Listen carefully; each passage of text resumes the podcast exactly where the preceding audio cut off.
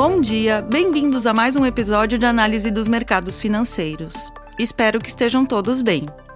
No dia de hoje, 9 de outubro de 2023, falaremos sobre certas tendências dos mercados e de suas implicações para os investidores.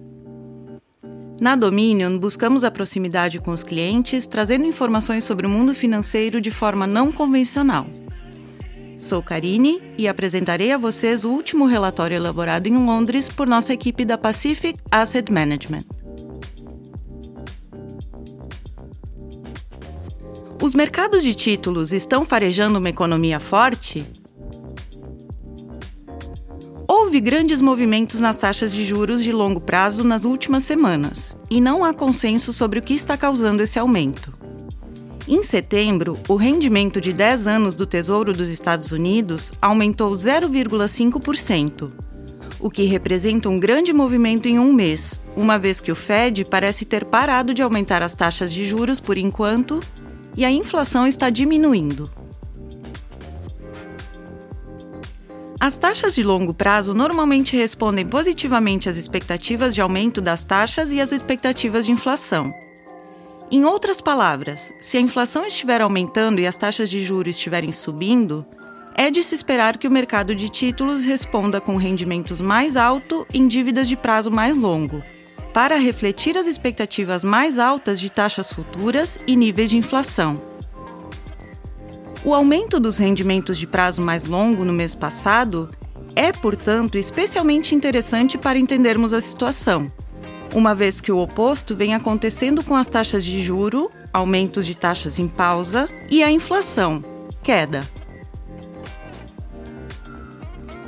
Esse aumento nos rendimentos de prazos mais longos teve um impacto negativo de curto prazo nos mercados acionários.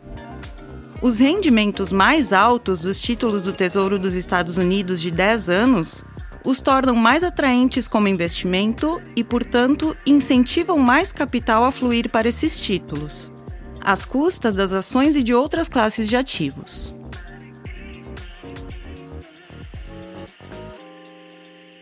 As valorizações das ações também dependem da aplicação de uma taxa de desconto, entre aspas, aos fluxos de caixa futuros.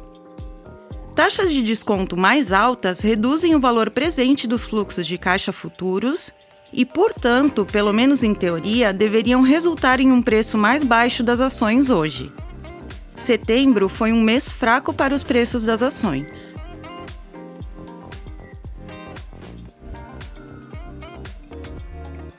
Uma pergunta importante a ser feita é: por que isso está acontecendo agora nos mercados de títulos? Uma explicação pode ser que o mercado de títulos está mudando suas expectativas quanto às taxas de juros futuras.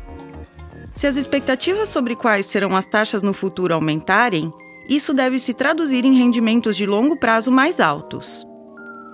Essa explicação para o recente aumento nos rendimentos de longo prazo é atraente, dada sua simplicidade. Mas também é, em nossa opinião, uma simplificação excessiva. Há poucas informações novas que sustentem uma mudança repentina nas expectativas dos mercados de títulos sobre onde estarão as taxas futuras.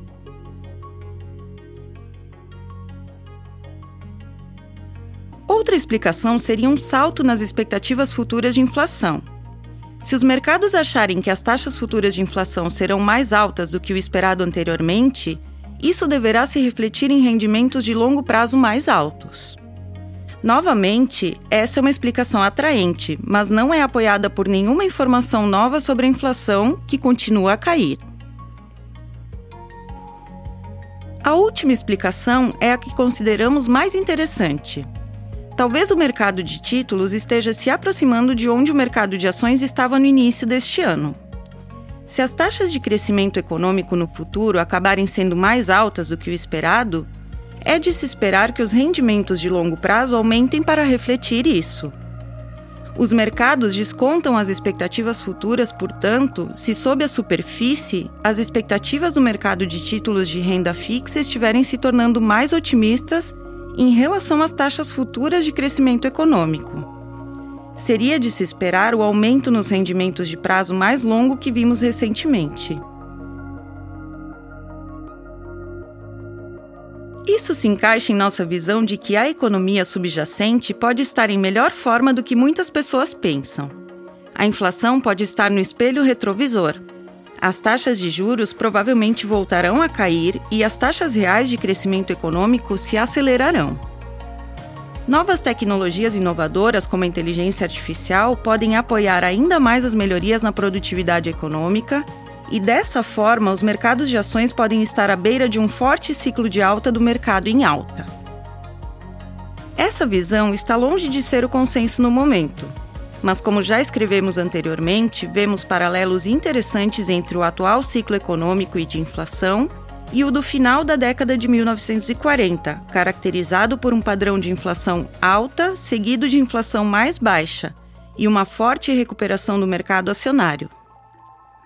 Se estivermos certos, as crises de curto prazo de fraqueza do mercado seriam uma oportunidade de compra. Espero que tenham gostado do episódio de hoje. Mais uma vez, faço o convite àqueles que queiram nos seguir no Spotify e deixar suas sugestões e comentários através de nossos canais de comunicação. Nos vemos na semana que vem. Um abraço. As opiniões refletidas neste podcast são do autor na data da publicação e não necessariamente as da Dominion Fund Management Limited. O conteúdo deste podcast não pretende ser uma assessoria de investimento e não será atualizado depois da publicação. Imagens, vídeos, citações de literatura e qualquer material que possa estar sujeito a direitos autorais são reproduzidos total ou parcialmente neste artigo com base no uso justo aplicado a reportagens de notícias e comentários jornalísticos sobre eventos.